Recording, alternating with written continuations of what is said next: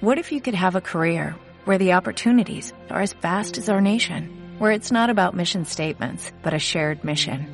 At U.S. Customs and Border Protection, we go beyond to protect more than borders, from ship to shore, air to ground, cities to local communities. CBP agents and officers are keeping people safe.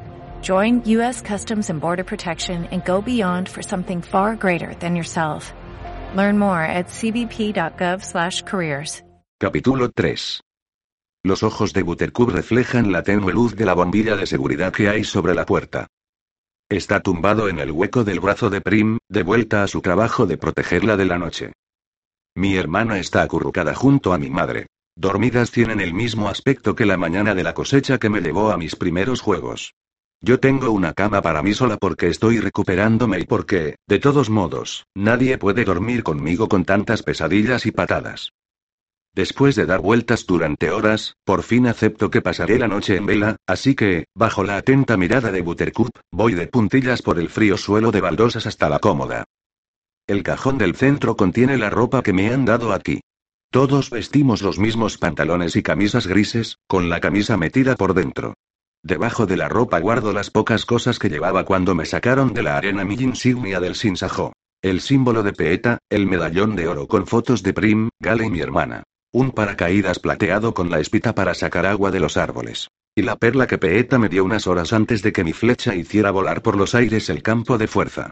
El Distrito 13 confiscó mi tubo de pomada dermatológica para usarla en el hospital, y mi arco y mis flechas porque solo los guardias pueden llevar armas.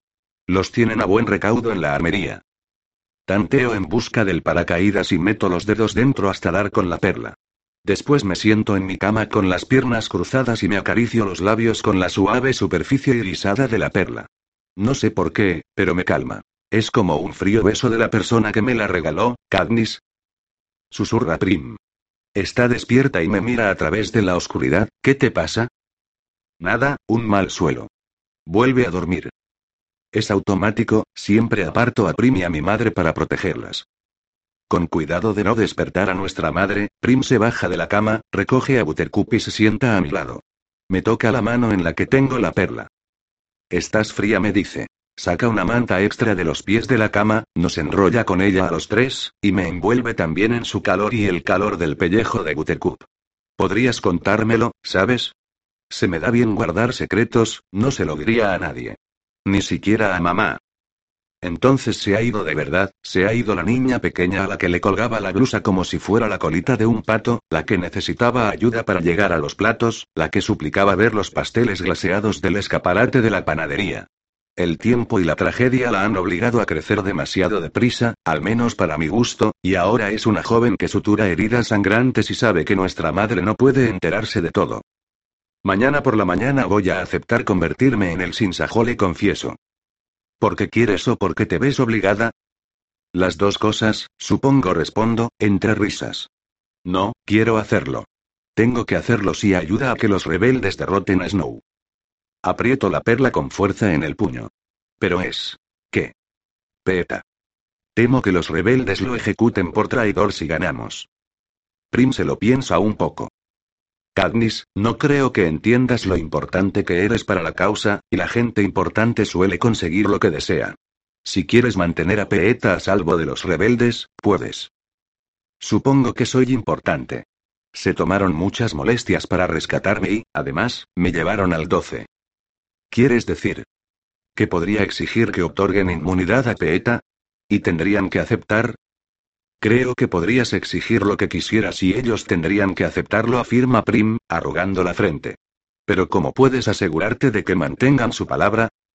Recuerdo todas las mentiras que Aimitch nos contó a Peeta y a mí para conseguir lo que quería. ¿Cómo lograr que los rebeldes no rompan el trato? Una promesa verbal detrás de puertas cerradas o una promesa en papel podrían evaporarse después de la guerra. Podrían negar su existencia o su validez, y los testigos en la sala de mando no servirían de nada. De hecho, seguramente serían los que firmaran la sentencia de muerte de Peeta. Necesito un grupo de testigos mucho mayor. Necesito todos los que pueda. Será en público, digo en voz alta. Buttercup da un rabotazo, como si estuviera de acuerdo.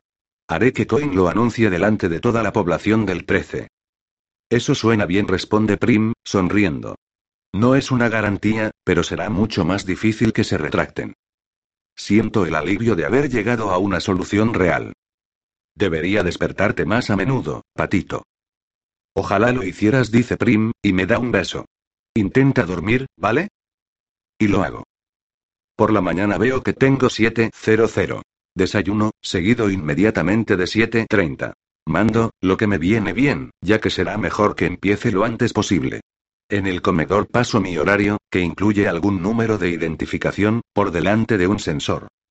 Mientras deslizo la bandeja por el estante metálico detrás del que se encuentran los contenedores de comida, veo que el desayuno es tan predecible como siempre un cuenco de cereales calientes, una taza de leche y un puñadito de fruta o verdura. Hoy puré de nabos.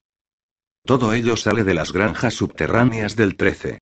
Me siento en la mesa asignada a los Everdeen, los Autorne y algunos otros refugiados, y me trago la comida deseando repetir, pero aquí nunca se repite.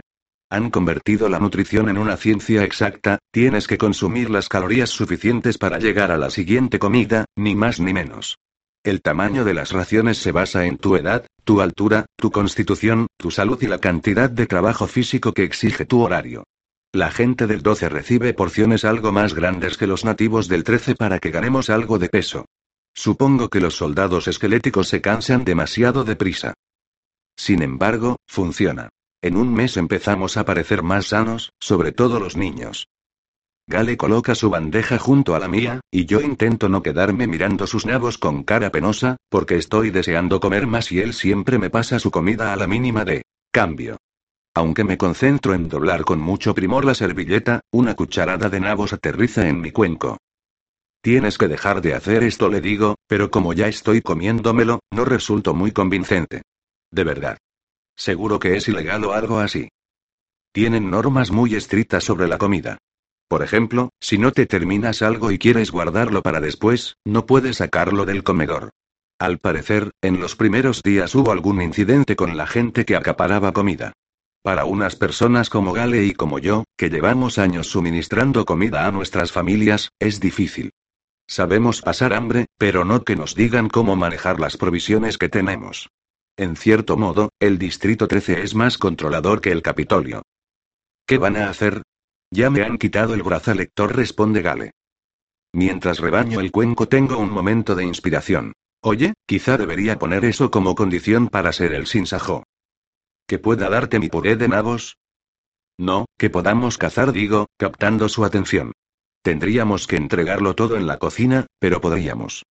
No tengo que terminar la frase, podríamos estar al aire libre, en el bosque, volver a ser nosotros mismos. Hazlo. Ahora es el momento, podrías pedir la luna y tendrían que encontrar la forma de bajártela. No sabe que ya voy a pedirles la luna cuando exija el perdón de Peeta. Antes de decidir si se lo cuento o no, un timbre marca el final del turno de comedor. La idea de enfrentarme a Coin sola me pone nerviosa. ¿Qué tienes en tu horario? Gale se mira el brazo. Clase de historia nuclear. ¿Dónde, por cierto, se ha notado tu ausencia? Tengo que ir a la sala de mando, ¿vienes conmigo? Vale, pero quizá me echen después de lo de ayer. Cuando vamos a soltar las bandejas, añade. ¿Sabes? Será mejor que metas a Buttercup en tu lista de exigencias. No creo que aquí conozcan bien el concepto de mascotas inútiles. O, le encontrarán un trabajo. Le tatuarán la pata todas las mañanas, respondo, pero tomo nota mental de incluirlo, por prim. Al llegar a la sala de mando, Coin, Plutarch y los suyos ya están reunidos. La aparición de Gale hace que algunos arqueen las cejas, pero nadie lo echa. Mis notas mentales se han hecho un lío, así que pido papel y lápiz nada más llegar. Mi aparente interés en el proceso la primera vez que lo demuestro desde que llegué aquí los pilla por sorpresa. Se miran entre ellos.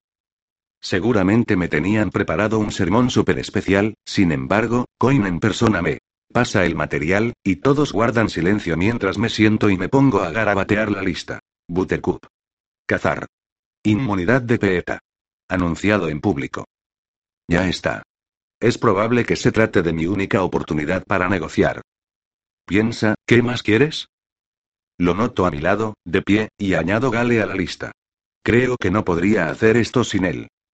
Empieza de dolerme la cabeza otra vez y mis ideas se enredan. Cierro los ojos y empiezo a recitar en silencio. Me llamo Katniss Everdeen. Tengo 17 años. Mi casa está en el distrito 12. Estuve en los Juegos del Hambre. Escapé. El Capitolio me odia. A Peeta lo capturaron. Está vivo. Es un traidor, pero está vivo. Tengo que mantenerlo con vida. La lista. Sigue pareciendo demasiado corta, debería intentar pensar con más perspectiva, más allá de nuestra situación actual, en un futuro en el que quizá yo ya no valga nada.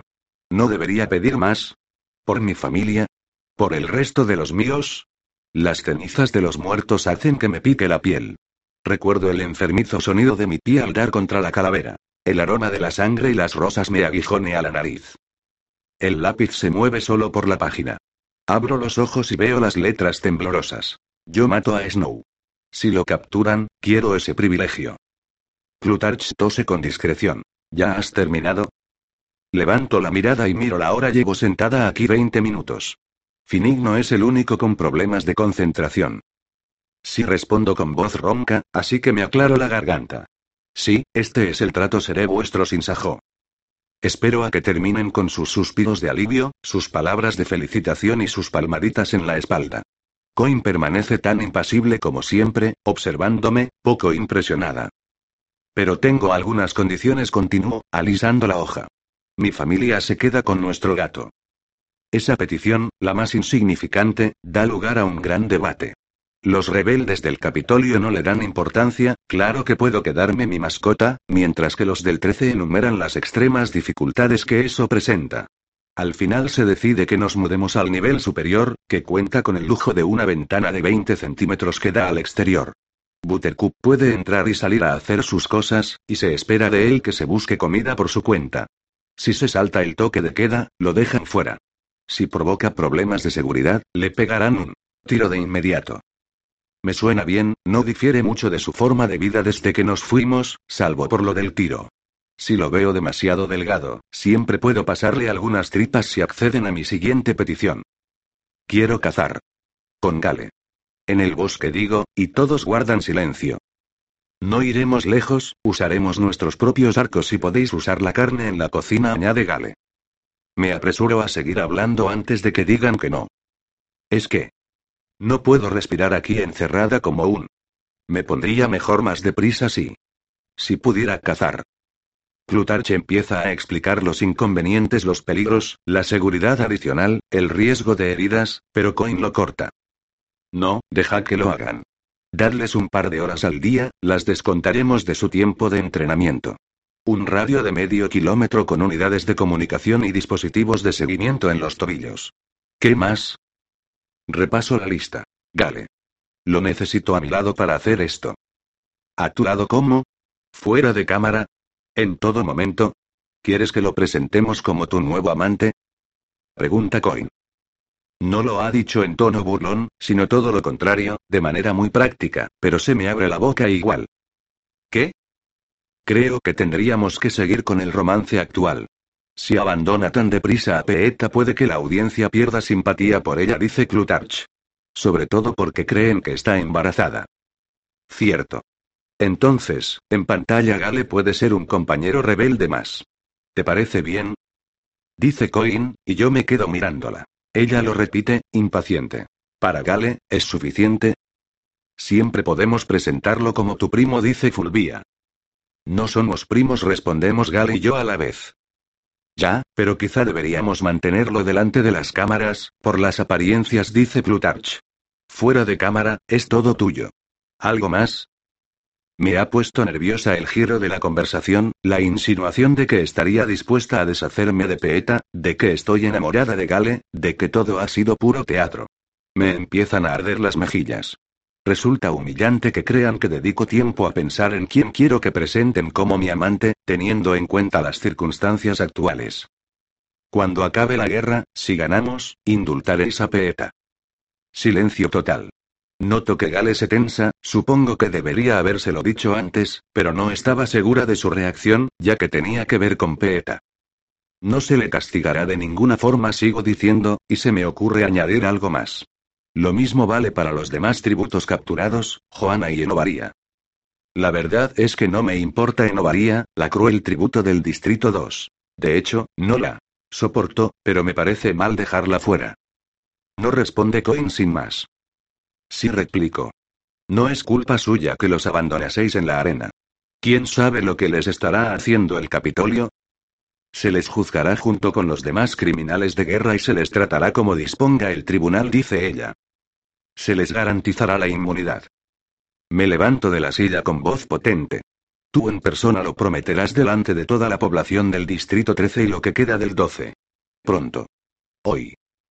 Quedará grabado para generaciones futuras. Tanto tú como tu gobierno os haréis responsables de su seguridad, o tendréis que buscaros a otro sin. Mis palabras quedan flotando en el aire un largo instante. Esa es ella. Oigo que Fulvia susurra a Plutarch. Justo ahí, con el disfraz, los disparos de fondo y un poco de humo. Sí, eso es lo que queremos, responde Plutarch en voz baja.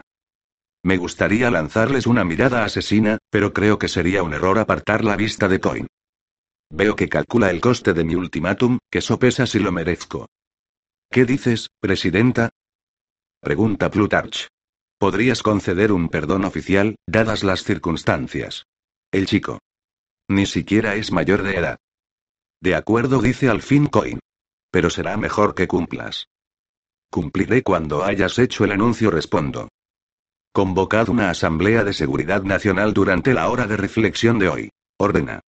Haré el anuncio entonces. ¿Queda algo en tu lista, Cadnis? Tengo el papel hecho una bola en mi puño derecho, así que aliso la hoja sobre la mesa y leo las irregulares letras. Solo una cosa más, yo mato a Snow. Por primera vez veo la sombra de una sonrisa en los labios de la presidenta. Cuando llegue el momento, las dos lo echaremos a suertes, responde. Quizá esté en lo cierto, la verdad es que no soy la única con derecho a reclamar la vida de Snow, y creo que ella es perfectamente capaz de hacer el trabajo. Me parece justo, transijo. Coin mira brevemente su brazo y el reloj. Ella también tiene que seguir un horario. La dejo en tus manos, Plutarch.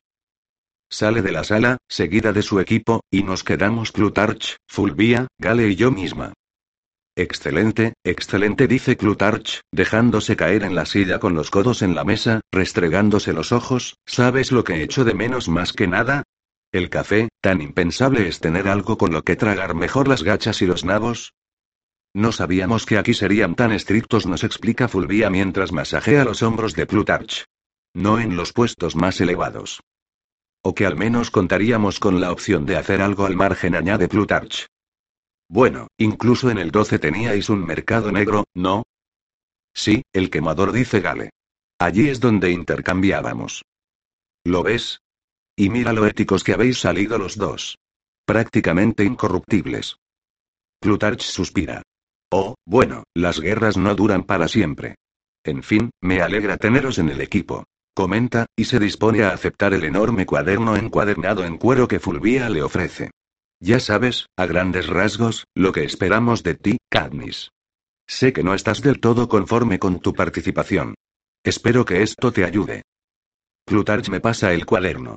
Durante un instante lo miro con suspicacia, pero la curiosidad me puede y lo abro. En el interior hay un retrato de mí, firme y fuerte, con un uniforme negro. Solo existe una persona capaz de haber diseñado el traje, que a primera vista parece muy práctico, pero que resulta ser una obra de arte la caída del casco, la curva del peto, el ligero abullonado de las mangas que deja ver los pliegues blancos bajo los brazos. En sus manos, vuelvo a ser un sinsajo. Cina susurro. Sí, me hizo prometer no enseñártelo hasta que decidieras por ti misma ser el sinsajo. Créeme, ha sido una gran tentación, dice Clutarch. Venga, echa un vistazo. Paso las páginas despacio, examinando todos los detalles del uniforme, las minuciosas capas de blindaje, las armas ocultas en las botas y el cinturón, el refuerzo especial sobre el corazón. En la última página, bajo el boceto de mi insignia del Sinsajo, Cina ha escrito. Todavía apuesto por ti, ¿cuándo? Empiezo, pero me falla la voz. Veamos. Bueno, después del anuncio del vasallaje de los 25. Unas cuantas semanas antes de los juegos, quizá. Además de los bocetos, tenemos tus uniformes. Oh, y BT tiene algo muy especial esperándote en la armería. No te daré pistas, no quiero arruinar la sorpresa. Vas a ser la rebelde mejor vestida de la historia, dice Gale, sonriendo. De repente me doy cuenta de que había estado aguantándose. Igual que Cina, desde el principio quería que tomara esta decisión. Nuestro plan es lanzar un asalto a las ondas, dice Plutarch. Hacer lo que nosotros llamamos propos. Abreviatura de spots de propaganda en los que salgas tú y emitirlos para que los vea todo Panem. ¿Cómo? El Capitolio controla las emisiones, dice Gale. Pero nosotros tenemos a BT. Hace unos 10 años básicamente rediseñó la red subterránea que transmite toda la programación. Cree que existe una posibilidad real de conseguirlo. Obviamente, necesitaremos algo que emitir, así que, Cadnis, el estudio te espera. Cuando quieras. Fulvia, Añade después, dirigiéndose a su ayudante. Plutarch y yo hemos estado hablando sobre cómo demonios enfocar esto. Creemos que lo mejor sería construir a nuestro líder rebelde, construirte a ti, desde fuera. Hacia adentro. Es decir, vamos a buscarte el look de sinsajo más despampanante que podamos y después te fabricaremos una personalidad que esté a la altura. Exclama Fulvia alegremente. Ya tenéis su uniforme, comenta Gale. Sí, pero está Katniss herida y ensangrentada. ¿Arde en ella el fuego de la rebelión? ¿Hasta qué punto podemos ensuciarla sin repugnar a los espectadores? En cualquier caso, tiene que impresionar. Es decir, está claro que esto. Dice Fulvia, atrapándome rápidamente la cara entre las manos no nos sirve. Aparto la cara por reflejo, pero ella ya está recogiendo sus cosas. Por tanto, con eso en mente, tenemos otra sorpresita para ti. Venid, venid. Fulvia nos hace un gesto, y Gale y yo la seguimos a ella y a Plutarch al pasillo. A veces las mejores intenciones pueden resultar muy insultantes, me susurra Gale. Bienvenido al Capitolio, contesto en voz baja. Sin embargo, las palabras de Fulvia no me afectan. Abrazo con fuerza el cuaderno de bocetos y me permito tener esperanza. Si Cina lo quería, debe de ser la decisión acertada. Subimos al ascensor, y Plutarch consulta sus notas.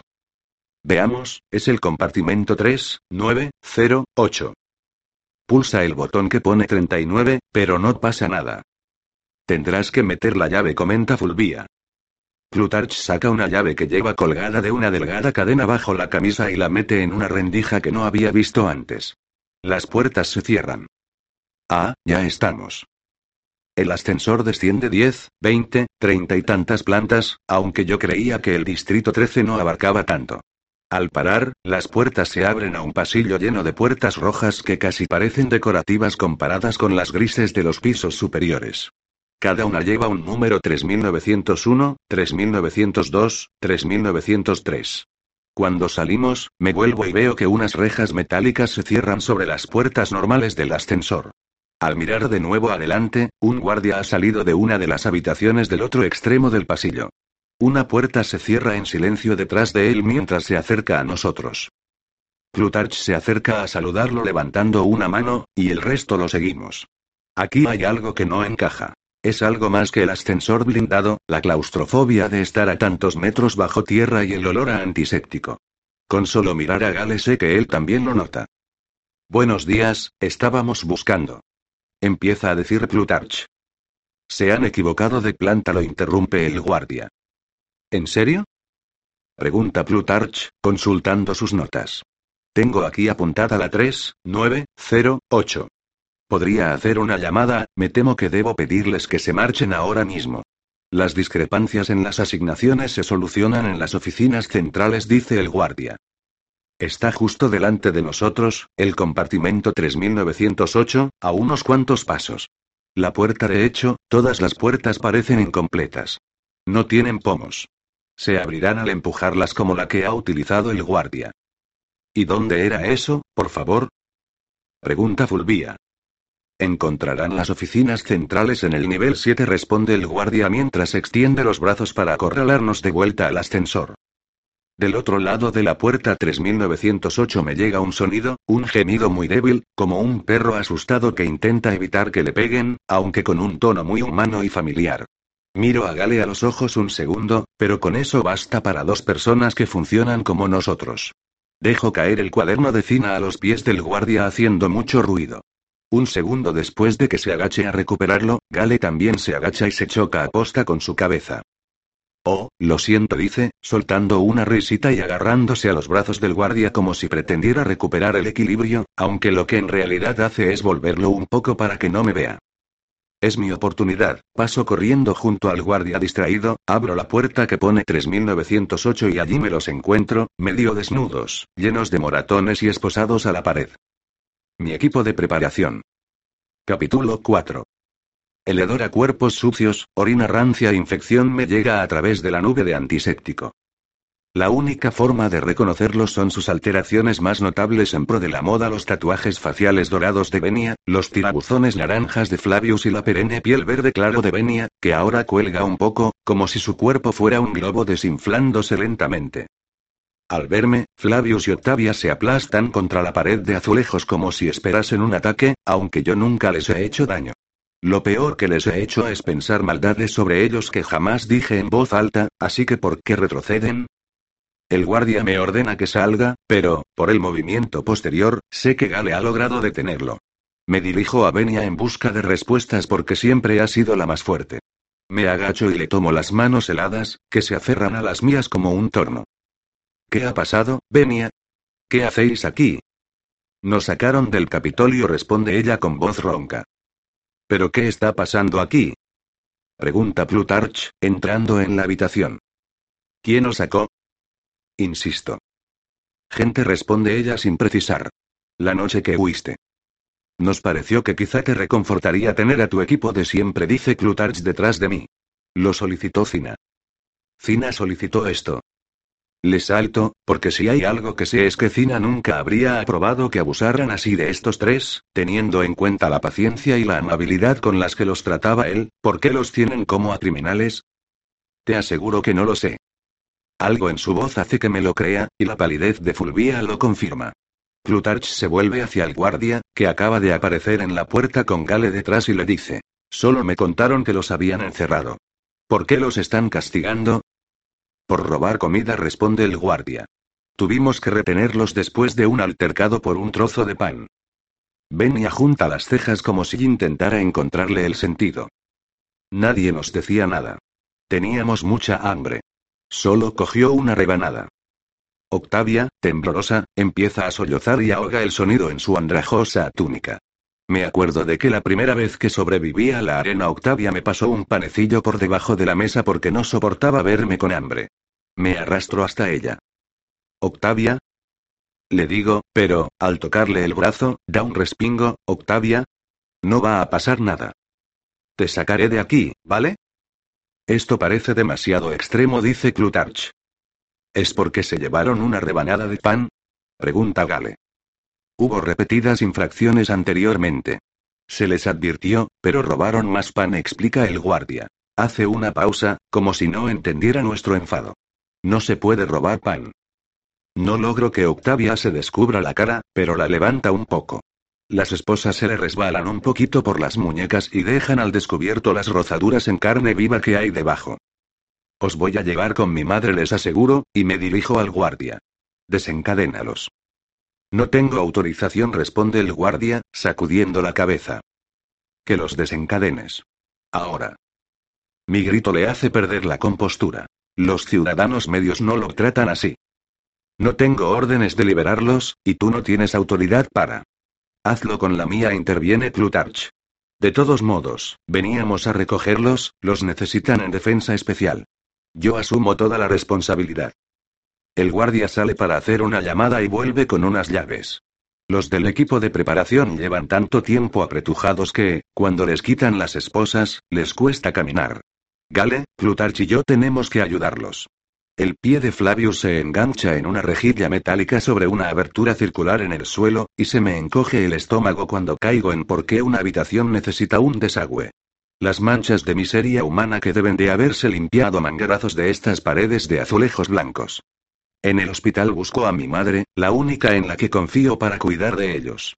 Tarda un minuto en reconocerlos, dadas sus condiciones actuales, pero se la ve consternada, y sé que no es por lo mal que están, porque ha sido testigo de cosas peores en el Distrito 12, sino por darse cuenta de que este tipo de cosas también ocurren en el 13. A mi madre la recibieron bien en el hospital, aunque la consideran más una enfermera que un médico, a pesar de llevar toda la vida curando gente. Sin embargo, nadie se mete cuando guía al trío a una sala de reconocimiento para evaluar sus heridas. Me coloco en un banco del pasillo a la entrada del hospital y espero el veredicto. ella sabrá leer en sus cuerpos el dolor que les han causado. Gale se sienta a mi lado y me pone un brazo sobre los hombros. Tu madre los arreglará, me dice, y yo asiento y me pregunto si estará pensando en los brutales latigazos que le dieron en el 12. Plutarch y Fulvia se sientan en el banco que tenemos enfrente, pero no comentan nada sobre el estado de mi equipo. Si no sabían nada de esto, ¿qué pensarán de este movimiento de la presidenta Coin? Decido echarles una mano. Supongo que nos han dado un aviso a todos, comento. ¿Qué? No. ¿A qué te refieres? Pregunta Fulvia. Castigar a mi equipo de preparación es una advertencia, respondo, y no solo para mí, sino también para vosotros. Nos dicen quién es la que está al mando y qué pasa si no la obedecemos. Si os habíais hecho ilusiones sobre llegar al poder, yo me olvidaría. Al parecer, un linaje del Capitolio no sirve de protección por aquí, e incluso puede que sea un lastre. No podemos comparar a Plutarch, que fue el cerebro de la revuelta, con esos tres esteticistas. Dice Fulvia en tono glacial. Si tú lo dices, Fulvia respondo, encogiéndome de hombros. Pero ¿qué pasaría si le llevaras la contraria a Coin?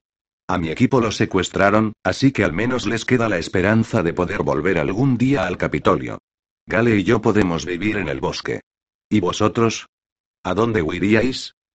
Quizás seamos un poquito más necesarios para la guerra de lo que tú crees, dice Plutarch sin inmutarse mucho. Claro que sí, igual que los tributos eran necesarios para los juegos. Hasta que dejaron de serlo, momento en el que pasamos a ser muy prescindibles. ¿Verdad, Plutarch? Eso acaba con la conversación. Esperamos en silencio hasta que mi madre nos encuentra. Se pondrán bien en forma, no han sufrido daños físicos permanentes. Bien, maravilloso, dice Plutarch, ¿cuándo pueden ponerse a trabajar? Seguramente mañana. Eso sí, cabe esperar cierta inestabilidad emocional después de todo lo que han pasado. No estaban preparados para ello, teniendo en cuenta la vida que llevaban en el Capitolio. Así estamos todos, responde Plutarch. Plutarch me libera de mis responsabilidades como sinsajo para el resto del día, no sé si porque el equipo de preparación está fuera de servicio o porque yo estoy demasiado nerviosa. Gale y yo vamos a comer, y nos sirven estofado de alubias con cebolla, una gruesa rebanada de pan y una taza de agua. Después de la historia de Benia, el pan se me atranca, así que le paso el resto a Gale. Ninguno de los dos habla mucho mientras comemos, pero, después de limpiar los cuencos, Gale se sube la manga y deja al descubierto su horario. Ahora me toca entrenamiento. Le pego un tirón a mi manga y pongo mi brazo al lado del suyo. Yo también respondo, y recuerdo que ahora el entrenamiento significa caza. Estoy tan ansiosa por escapar al bosque, aunque sea por un par de horas, que me olvido de mis preocupaciones. Una inmersión en el follaje y la luz del sol me ayudarán a ordenar las ideas. Gale y yo salimos de los pasillos principales y corremos como críos hacia la armería. Cuando llegamos estoy sin aliento y mareada, un recordatorio de que todavía no me he recuperado del todo. Los guardias nos entregan nuestras viejas armas, además de cuchillos y un saco de arpillera para guardar las presas. Les permito ponerme el dispositivo en el tobillo e intento hacer como si escuchara cómo usar el intercomunicador portátil. Lo único que se me queda grabado es que tiene un reloj y que debemos estar dentro del 13 a la hora designada si no queremos que nos retiren nuestros privilegios de caza. Es la única regla que me esforzaré en seguir. Salimos a la gran área de entrenamiento vallada junto al bosque. Los guardias abren las puertas sin hacer comentarios. Sería muy complicado atravesarlas solos, ya que se trata de una altura de 9 metros que siempre está electrificada y acaba en unos afiladísimos rizos de acero. Atravesamos el bosque hasta casi perder de vista la verja, nos detenemos en un pequeño claro y echamos la cabeza atrás para disfrutar de la luz del sol. Giro en círculos con los brazos extendidos a los lados, sin correr mucho para que el mundo no me dé demasiadas vueltas. La falta de lluvia que vi en el 12 también ha afectado a estas plantas, así que hay algunas con hojas quebradizas que han formado una alfombra bajo nuestros pies. Nos quitamos los zapatos. De todos modos, los míos no me encajan bien, ya que, con su norma de que nada falta al que no malgasta, los del 13 me dieron un par que se le había quedado pequeño a alguien. Al parecer, uno de los dos anda raro, porque han cedido por donde no debían. Cazamos como en los viejos tiempos en silencio, sin palabras para comunicarnos. En el bosque nos movemos como dos partes de un mismo ser. Anticipamos los movimientos del otro y nos protegemos las espaldas. ¿Cuánto tiempo hace desde la última vez que disfrutamos de esta libertad? ¿Ocho meses? ¿Nueve? No es exactamente lo mismo después de todo lo sucedido, con los dispositivos de seguimiento en los tobillos y mi necesidad de descansar a menudo, pero es lo más parecido a la felicidad que puedo sentir en estos momentos. Aquí los animales no son lo bastante suspicaces, y el momento de más que tardan en ubicar nuestro desconocido olor significa su muerte. En hora y media tenemos una docena variada. Conejos, ardillas y pavos, y decidimos dejarlo para pasar el resto del tiempo junto a un estanque que debe de alimentarse de un manantial subterráneo, ya que el agua es fresca y dulce. Cuando Gale se ofrece a limpiar las presas, no pongo objeción. Me meto unas hojas de menta en la boca, cierro los ojos y me recuesto en una roca para empaparme de los sonidos dejando que el abrasador sol de la tarde me queme la piel, casi en paz hasta que la voz de Gale me interrumpe. Cadnis, ¿por qué te importa tanto tu equipo de preparación? Abro los ojos para ver si está de broma, pero mira con el ceño fruncido el conejo que despelleja. ¿Y por qué no? HMMM, a ver. Porque se han pasado un año entero poniéndote guapa para la matanza, Sugiere. Es más complicado, los conozco. No son ni malos ni crueles, ni siquiera son listos. Hacerles daño es como hacer daño a unos niños. No ven. Es decir, no saben. Me enredo yo sola. ¿No saben que, Cadnis? Que los tributos que son los verdaderos niños de esta historia, no tu trío de raros se ven obligados a luchar hasta morir? ¿Que ibas a la arena para entretener a la gente? ¿Era eso un gran secreto en el Capitolio? No, pero ellos no lo ven como nosotros respondo. Los educan así y griega, ¿de verdad los estás defendiendo? Me pregunta, arrancándole la piel al conejo de un solo. Eso me pica porque, de hecho, es lo que estoy haciendo, y resulta ridículo. Hago lo que puedo por encontrar una postura lógica. Supongo que defiendo a cualquiera al que traten así por llevarse una rebanada de pan. Quizá me recuerde demasiado a lo que te pasó a ti por un pavo. Aún así, tiene razón, resulta extraño lo mucho que me preocupo por el equipo de preparación. Debería odiarlos y querer verlos colgados de un árbol. Sin embargo, están completamente perdidos y pertenecían a Cina, y él estaba de mi lado, ¿no? No busco pelea, dice Gale, pero no creo que Coin estuviera enviándote un mensaje al castigarlos por romper las reglas. Seguramente pensaba que lo verías como un favor, afirma. Después mete el conejo en el saco y se levanta. Será mejor que nos vayamos si queremos regresar a tiempo. Paso de la mano que me ofrece para ponerme de pie y me levanto a trompicones. Pues vale, respondo. Ninguno de los dos habla durante el camino de vuelta, pero, una vez dentro del recinto, me acuerdo de otra cosa. Durante el vasallaje de los 25, Octavia y Flavius tuvieron que irse porque no podían parar de llorar. Y Benny apenas fue capaz de decirme adiós. Intentaré recordarlo mientras te Rehacen. Sí, hazlo. Le entregamos la carne asada a la grasienta en la cocina. A ella le gusta bastante el Distrito 13, aunque cree que a los cocineros les falta algo de imaginación. Obviamente, una mujer capaz de hacer un estofado aceptable con perro salvaje y ruibarbo debe de sentirse muy limitada en un sitio como este. Exhausta por la caza y la falta de sueño, vuelvo a mi compartimento y lo encuentro vacío. Entonces recuerdo que nos hemos mudado por Buttercup y subo a la planta de arriba en busca del compartimento E. Es idéntico al 307, salvo por la ventana de 60 centímetros de ancho por 20 de alto situada en la parte central superior del muro exterior. Hay una pesada placa metálica que se cierra sobre ella, pero en estos momentos está abierta y no veo a cierto gato por ninguna parte. Me estiro en la cama y un rayo de sol de la tarde juega sobre mi rostro. Cuando mi hermana me despierta son ya las 18.00. Reflexión. Prim me cuenta que han estado anunciando la asamblea desde la hora de la comida. Toda la población debe asistir, salvo los que tengan trabajos esenciales. Seguimos las instrucciones que nos dan para llegar al colectivo, una enorme sala en la que caben sin problemas los miles de personas que aparecen. Resulta evidente que la construyeron para un aforo mayor, y quizás se llenará antes de la epidemia. Prim señala discretamente los resultados del desastre, las cicatrices en los cuerpos de los habitantes y los niños con leves desfiguraciones. Aquí han sufrido mucho, comenta. Después de lo de esta mañana, no estoy de humor para sentir lástima por el 13. No más que nosotros en el 12 respondo. Veo que mi madre conduce a un grupo de pacientes capaces de moverse, todavía vestidos con los camisones y las batas del hospital. Finique está entre ellos. Parece desorientado, aunque está guapísimo. lleva un trozo de cuerda fina de menos de 30 centímetros entre las manos, demasiado corto para que haga un nudo servible. Mueve los dedos rápidamente, atando y desatando mientras mira a su alrededor. Seguramente forma parte de su terapia. Me acerco y lo saludo. Hola, Finnick. No parece darse cuenta, así que le doy un codazo para llamarle la atención, Finnick. ¿Cómo estás? Katniss responde, agarrándome la mano, creo que lo alivia encontrar una cara conocida, ¿por qué nos reunimos aquí?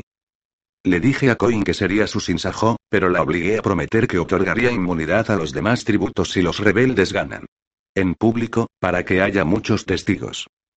Ah, bien, porque me preocupa Annie, que diga algo que consideren traición sin que ella lo sepa. Annie. Oh, oh, se me había olvidado por completo. No te preocupes, me encargaré de ello. Aprieto la mano de Finnick y voy derecha al podio que hay al frente. Coin, que observa su discurso, arquea las cejas al verme. Necesito que añadas a Annie Cresta a la lista de indultados, le digo. ¿Quién es? Pregunta la presidenta, frunciendo un poco el ceño. Es la. ¿Qué? En realidad no sé cómo llamarla.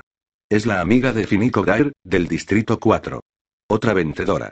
La detuvieron y se la llevaron al Capitolio cuando la arena voló en pedazos. Ah, la chica loca. En realidad no es necesario, no tenemos costumbre de castigar a los más frágiles. Pienso en la escena de esta mañana, en Octavia acurrucada junto a la pared, en que Coin y yo debemos de tener una definición completamente distinta de la fragilidad. Sin embargo, me limito a responder, no. Entonces no supondrá ningún problema añadir a Annie.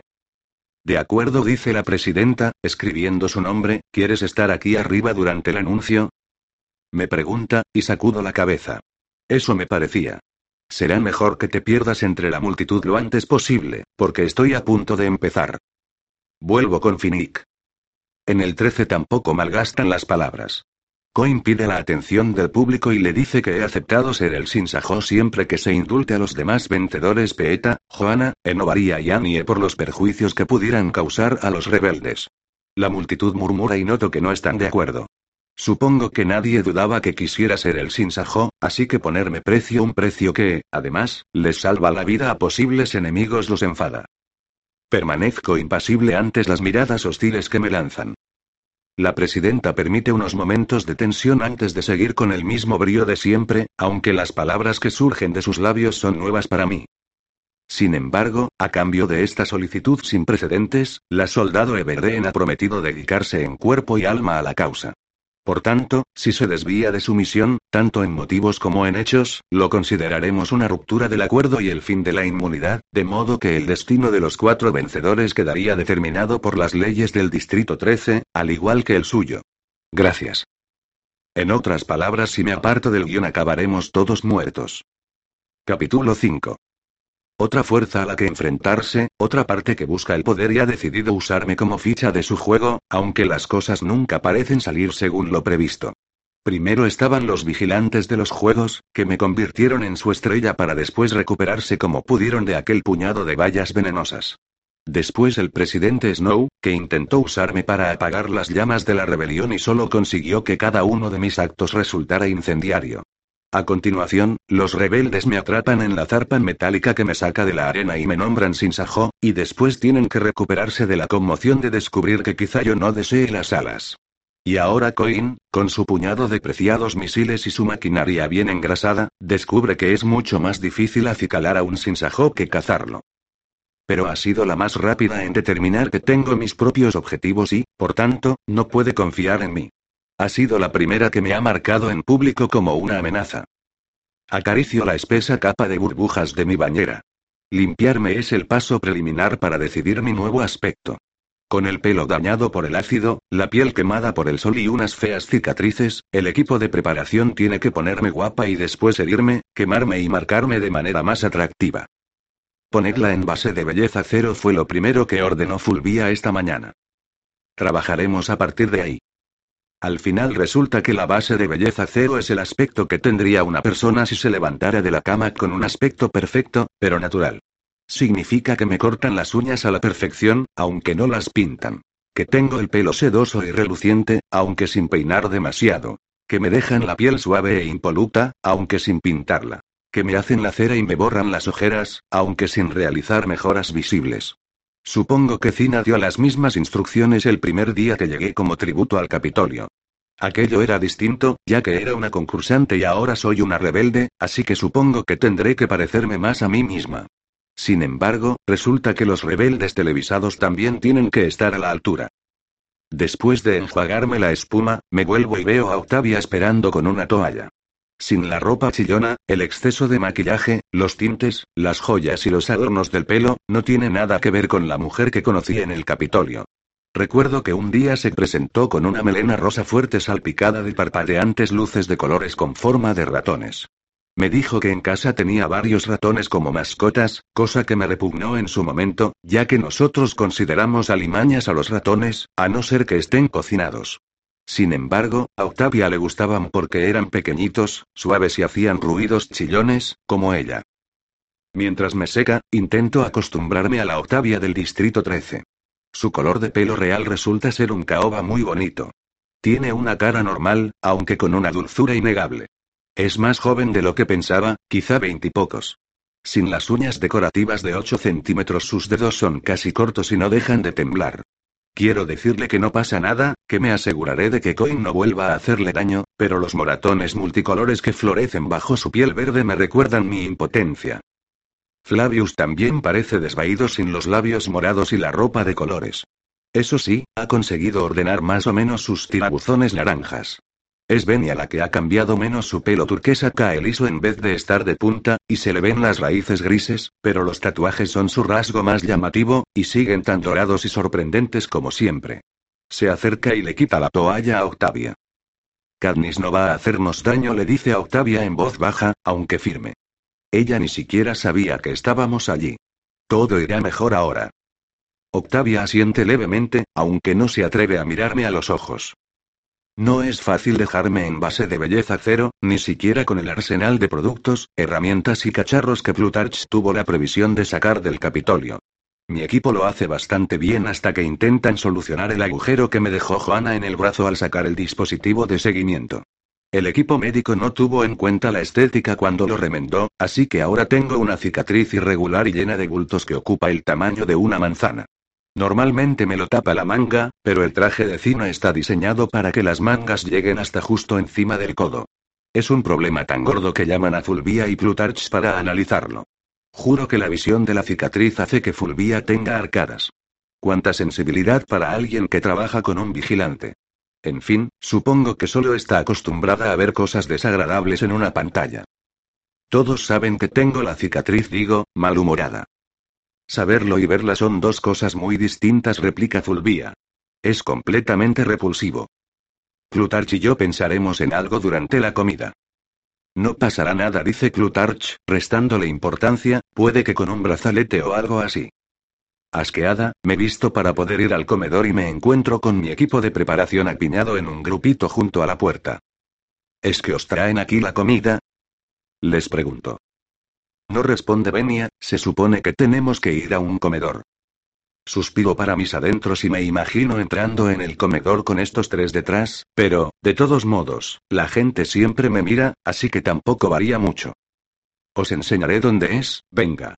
Las miradas furtivas y los murmullos por lo bajo que suelo despertar no son nada comparados con la reacción que produce mi estrafalario equipo de preparación. Las bocas abiertas, los dedos acusadores, las exclamaciones.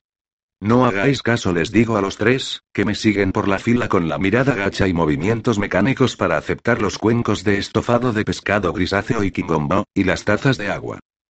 Nos sentamos a mi mesa junto a un grupo de la beta que resulta ser un poco más discreto que la gente del 13, aunque quizá por vergüenza. Levi, que era vecino mío en el 12, saluda con cautela a mi equipo, y la madre de Gale, Acelle, que debe de saber lo de su encierro, levanta una cucharada de estofado. No os preocupéis, comenta, sabe mejor de lo que parece. Sin embargo, es Posy, la hermana de cinco años de Gale, la que más ayuda. Corre por el banco hasta Octavia y le toca la piel con indecisión. ¿Eres verde? ¿Estás enferma? Es por moda, Posy, como llevar pintalabios explico. Se supone que es bonito, susurra Octavia, y veo que las lágrimas están a punto de mojarle las pestañas. Posy se lo piensa y afirma, rotunda. Creo que estarías bonita con cualquier color. Los labios de Octavia esbozan una diminuta sonrisa, y responde. Gracias.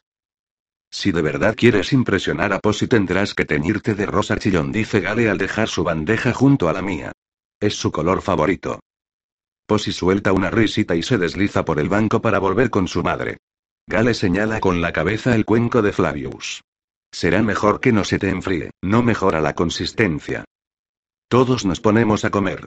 El estofado no sabe mal, pero sí que tiene una viscosidad difícil de soportar, como si tuvieras que tragar tres veces cada bocado para bajarlo del todo.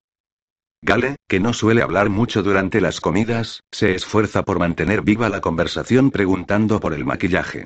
Sé que intenta suavizar las cosas porque anoche discutimos cuando sugirió que no había dejado más opción a Coin que contrarrestar mi exigencia con la suya. Cadnis, ella dirige este distrito.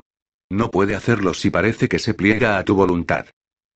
¿Quieres decir que no soporta ninguna disensión, aunque sea justa contra ataque? Quiero decir que la dejaste mal. Obligarla a otorgar la inmunidad a Peeta y los otros sin saber qué clase de problemas pueden causar. Entonces, ¿tendría que haber seguido con el guion y dejar que los demás tributos se las apañen? Da un poco igual, porque eso es lo que estamos haciendo de todas llenas. Entonces le cerré la puerta en las narices. No me senté con él en el desayuno, y cuando Clutarch lo envió a entrenamiento esta mañana, lo dejé marchar sin decir palabra. Sé que solo hablaba porque se preocupa por mí, pero necesito que esté de mi parte, no de la de Coin. ¿Cómo es que no lo sabe? Después de comer, Gale y yo tenemos que ir a defensa especial para reunirnos con BT. En el ascensor, Gale dice al fin. Sigues enfadada. Y tú sigues sin sentirlo. Sigo manteniendo lo que dije. ¿Quieres que te mienta? No, quiero que te lo vuelvas a pensar y llegues a la conclusión correcta, respondo, pero sé. Ríe. Tengo que dejarlo pasar, no tiene sentido intentar dictar a Gale lo que debe pensar. Además, para ser sincera, esa es una de las razones por las que confío en él. La planta de defensa especial está situada casi tan abajo como las mazmorras en las que encontramos al equipo de preparación. Es una colmena de salas llenas de ordenadores, laboratorios, equipo de investigación y pistas de pruebas. Cuando preguntamos por BET, nos dirigen a través del laberinto hasta que llegamos a una enorme ventana de lámina de vidrio. Dentro guardan la primera cosa bella que veo en el Distrito 13, una réplica de un prado lleno de árboles de verdad y plantas en flor, y repleto de colibríes. BT está sentado inmóvil en una silla de ruedas en el centro del prado observando cómo un pájaro verde flota en el aire sorbiendo el néctar de una gran flor naranja. Sus ojos siguen al pájaro que se aleja, y entonces nos ve y nos hace un gesto amistoso para que entremos con él. El aire es fresco y respirable, no húmedo y pesado como cabría esperar. Desde todas las esquinas nos llega el zumbido de alas diminutas, que antes confundía con el de los insectos de nuestro bosque. Me pregunto cómo es posible que hayan construido algo tan bello en este lugar. BT todavía tiene la palidez de un convaleciente, aunque detrás de esas gafas que tan mal le sientan se le ven los ojos brillantes de la emoción. ¿A que son magníficos? Los del 13 llevan años estudiando aquí su aerodinámica. Vuelo hacia adelante y marcha atrás, y velocidades de hasta 96 kilómetros por hora. Ojalá pudiera fabricarte unas alas así, Cadmis. Dudo que supiera manejarlas, respondo entre risas. Un segundo aquí y otro allí, ¿serías capaz de derribar a un colibrí con una flecha? Me pregunta. Nunca lo he intentado, no tienen mucha carne. No, y no eres de las que matan por deporte, dice él, pero seguro que cuesta acertarles. Quizá podría usarse una trampa, comenta Gale. Tiene esa expresión distante que pone cuando está dándole vueltas a algo. Se usa una red con una malla muy fina, se cierra una zona y se deja una abertura de unos dos metros cuadrados. En el interior se ponen flores con néctar de cebo. Mientras se alimentan, se cierra la abertura. Huirían al oír el ruido, pero solo llegarían al otro extremo de la red. ¿Funcionaría eso? Pregunta BT. No lo sé, solo es una idea, responde Gale. Puede que sean demasiado listos. Puede, pero juegas con su instinto natural de huir del peligro. Pensar como tus presas. Así se descubren sus puntos débiles. Recuerdo algo en lo que no quiero pensar mientras nos preparábamos para el vasallaje, vi una cinta en la que BT, que no era más que un crío, conectaba dos cables y electrocutaba a una manada de chicos que intentaba cazarlo. Las convulsiones de los cuerpos, las expresiones grotescas. En los momentos anteriores a su victoria en aquellos lejanos Juegos del Hambre, BT contempló las muertes de los demás. No era culpa suya, solo defensa propia. Todos actuábamos en defensa propia. De repente quiero salir de la sala de los colibríes antes de que alguien empiece a montar una trampa. BT, Plutarch nos ha dicho que tenías algo para mí. Cierto, así es, tu nuevo arco. Pulsa un control manual en el brazo de la silla y sale rodando de la sala. Mientras lo seguimos por las vueltas y revueltas de defensa especial, nos explica lo de la silla. Ahora puedo caminar un poco, pero me canso muy deprisa. Me resulta más fácil manejarme con esto. ¿Cómo le va a Finnick? Tiene problemas de concentración, respondo. No quiero decir que sufre un deterioro mental completo. ¿Problemas de concentración, eh? Dice BT, esbozando una sonrisa triste. Si supieras por lo que ha pasado Finnick en los últimos años, sabrías el mérito que tiene que siga entre nosotros. En fin, dile que he estado trabajando en un nuevo tridente para él, ¿vale? Algo para distraerlo un poco. Diría que lo que menos necesita Phoenix son distracciones, pero prometo pasar el mensaje. Cuatro soldados protegen la entrada del pasillo que pone armamento especial. Comprobar los horarios de los antebrazos no es más que un paso preliminar. También nos hacen escáneres de huellas, retina y ADN, y tenemos que pasar a través de unos detectores de metal especiales. BT deja su silla de ruedas fuera, aunque le proporcionan otra cuando entramos. Todo me parece muy extraño porque no creo que nadie criado en el Distrito 13 pueda ser una amenaza para el gobierno. ¿Han montado estas medidas de seguridad por la reciente entrada de inmigrantes? En la puerta de la armería nos encontramos con una segunda ronda de comprobaciones de identidad como si mi no hubiera cambiado en el rato que hemos tardado en recorrer los 20 metros del pasillo y por fin nos permiten entrar en la colección de armas. Tengo que reconocer que el arsenal me quita el aliento fila tras fila de armas de fuego, lanzadores, explosivos y vehículos armados. Obviamente, la división aerotransportada se guarda por separado, nos explica BET. Obviamente respondo, como si no cupiera duda. No sé cómo van a encajar un arco y una flecha en un equipo de alta tecnología como este, hasta que llego a una pared llena de arcos mortíferos. Durante el entrenamiento jugué con muchas de las armas del Capitolio, pero ninguna había sido diseñada para el combate militar. Centro mi atención en un arco de aspecto letal tan lleno de miras y dispositivos varios que seguro que ni puedo levantarlo, por no hablar ya de disparar con él. Gale, quizá quieras probar unos cuantos de estos, dice BT. ¿En serio? Responde Gale. Al final te darán un arma de fuego para la batalla, por supuesto, pero si apareces como parte del equipo de Katniss en las propos, una cosa de estas quedará más vistosa. Se me había ocurrido que te gustaría elegir una que te vaya bien. Sí, claro. Gale agarra justo el arco que me había llamado la atención hace un momento y se lo lleva al hombro. Apunta con él hacia varios lugares de la sala y observa todo a través de la mira. No parece muy justo para los ciervos, comento. Pero no lo usaría contra los ciervos, ¿no? Responde él. Ahora mismo vuelvo, dice BT antes de meter un código en un panel y abrir así una puertecita. Lo veo desaparecer y se cierra la puerta. Entonces, ¿te resultaría fácil usarlo contra personas? Pregunto. No he dicho eso, responde Gale, bajando el arco, pero si hubiera tenido un arma con la que evitar lo que pasó en el 12. Si hubiera tenido un arma para mantenerte fuera de la arena. La habría usado. Yo también reconozco, aunque no sé qué decirle sobre las consecuencias de matar a una persona, sobre cómo esa persona sigue dentro de ti para siempre. BT vuelve con una caja negra, alta y rectangular mal colocada entre su reposapiés y el hombro. Se detiene y se inclina hacia mí. Para ti. Dejo la caja en el suelo y abro los pestillos del lateral. La tapa se abre sin hacer ruido. Dentro, sobre un lecho de terciopelo marrón arrugado, hay un arco negro impresionante. Oh susurro, admirada. Levanto con cuidado el arco para contemplar su exquisito equilibrio, el elegante diseño y la curva de los extremos que, de algún modo, recuerdan a las alas de un pájaro en vuelo. Hay algo más, tengo que quedarme muy quieta para asegurarme de que no me lo imagino, pero no, el arco está vivo. Me lo llevo a la mejilla y noto el ligero zumbido que me llega hasta los huesos de la cara. ¿Qué está haciendo? Preguntó. Te saluda, explica BT, sonriendo. Ha oído tu voz. ¿Reconoce mi voz? Solo tu voz. Verás, solo querían que diseñara un arco bonito para tu disfraz, ¿sabes?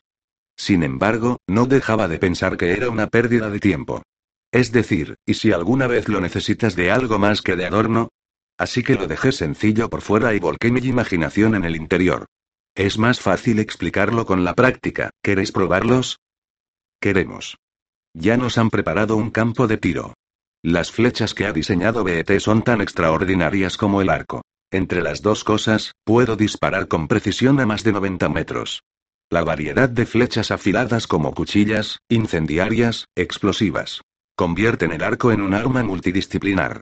Cada tipo de flecha tiene el ástil de un color distinto y puedo usar el arco con la voz cuando quiera, aunque no sé para qué iba a querer hacerlo. Para desactivar las propiedades especiales del arco solo tengo que decir, buenas noches. Entonces se va a dormir hasta que el sonido de mi voz vuelve a despertarlo. Cuando dejo a BET y a Gale para volver con mi equipo de preparación, estoy de buen humor.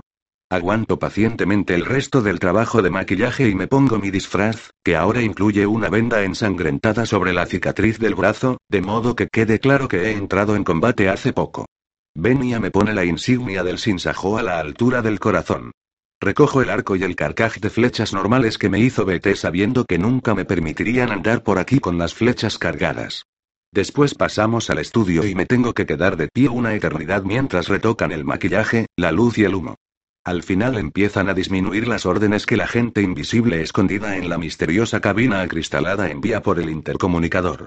Fulvia y Plutarch ya pasan más tiempo examinando que retocando. Y por fin se hace el silencio. Durante cinco minutos enteros se limitan a observarme hasta que Plutarch dice. Creo que así vale. Me piden que me acerque a un monitor. Vuelven a poner los últimos minutos de grabación y veo a la mujer en la pantalla. Su cuerpo parece más alto, más imponente que el mío. Tiene la cara manchada, pero sexy. Las cejas son de color negro y las frunce en un gesto de desafío. Le salen volutas de humo de la ropa, como sugiriendo que acaba de apagarse o que está a punto de arder. No sé quién es esta persona. Finnick, que lleva unas cuantas horas dando vueltas por el decorado, se me acerca por detrás y dice con un toque de su antiguo humor. Querrán matarte, besarte o ser como tú. Todos están emocionados y muy contentos con su trabajo. Ya casi es hora de bajar a cenar, pero insisten en seguir. Mañana nos centraremos en los discursos y las entrevistas, y tendré que fingir estar en batallas de los rebeldes.